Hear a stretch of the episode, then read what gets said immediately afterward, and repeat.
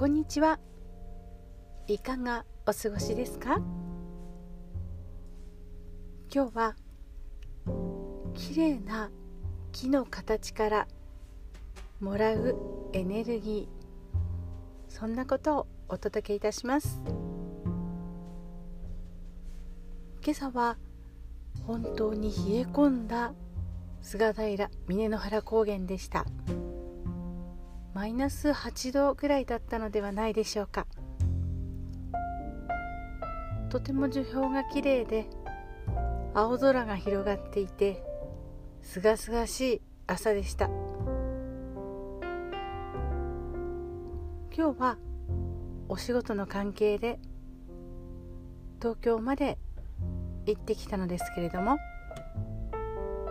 今ちょうど終電の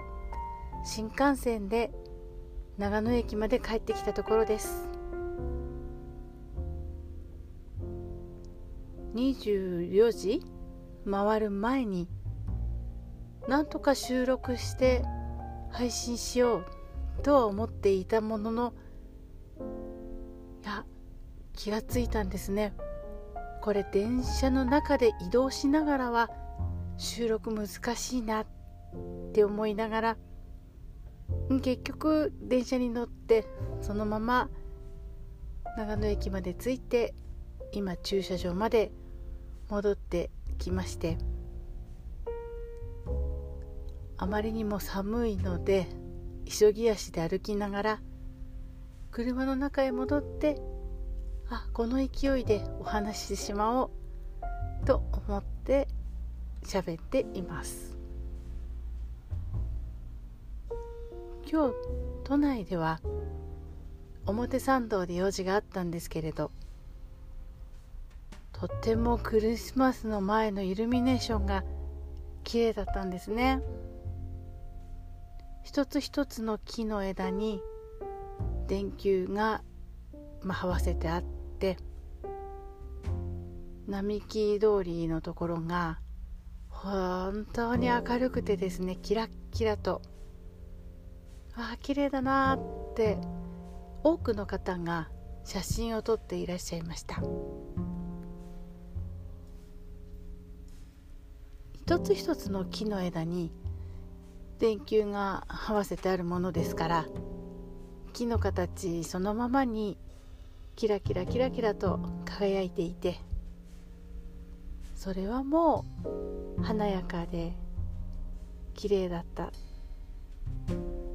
そんなことを今思い出しています。今朝出発する時に見た雪景色樹氷真っ白で朝日に輝くキラキラ。これはこれで自然の美しさがありましたし夕方見た表参道の並木のイルミネーションもれはこれで美しいなって感じました。同じ木でも同じキラキラとした輝きでも随分と雰囲気が違うものですね。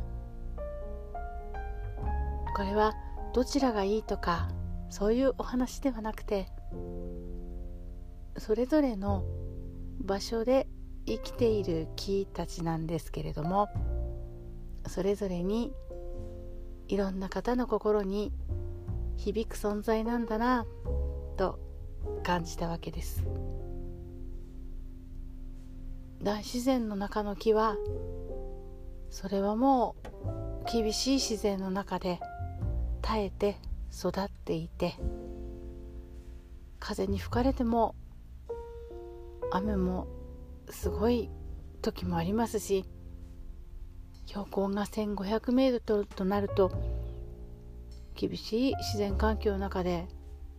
何年も何年も耐えながら大きくなっている。逆に都会の木はもちろん雨風強い日もあるでしょう。その中で山の木々にはない。別の別の力というのも味わいながら生活している木々たちなんだろうなと思います。いろいろな方が通りますし空気も車もたくさん通ったりいろいろな条件の中で自然とはまた違う木にとってはストレスもあるかもしれません。さまざまな環境でそれぞれに生きている木々を見ながら今日は輝く光を朝日そして夕方のイルミネーション両方を味わえた一日でした。皆さんの周りにはどんな